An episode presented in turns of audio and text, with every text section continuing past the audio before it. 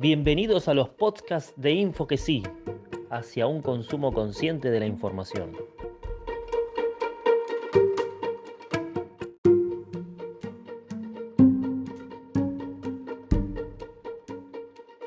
En el segundo capítulo seguimos dialogando con Matías Di Santi.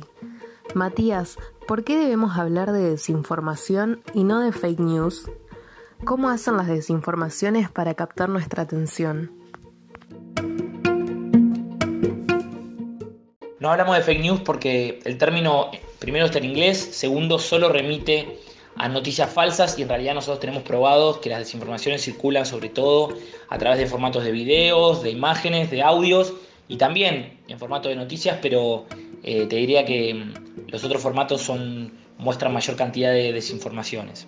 Y aparte porque es un término que ha sido utilizado políticamente por líderes de derecha y de izquierda en todo el mundo.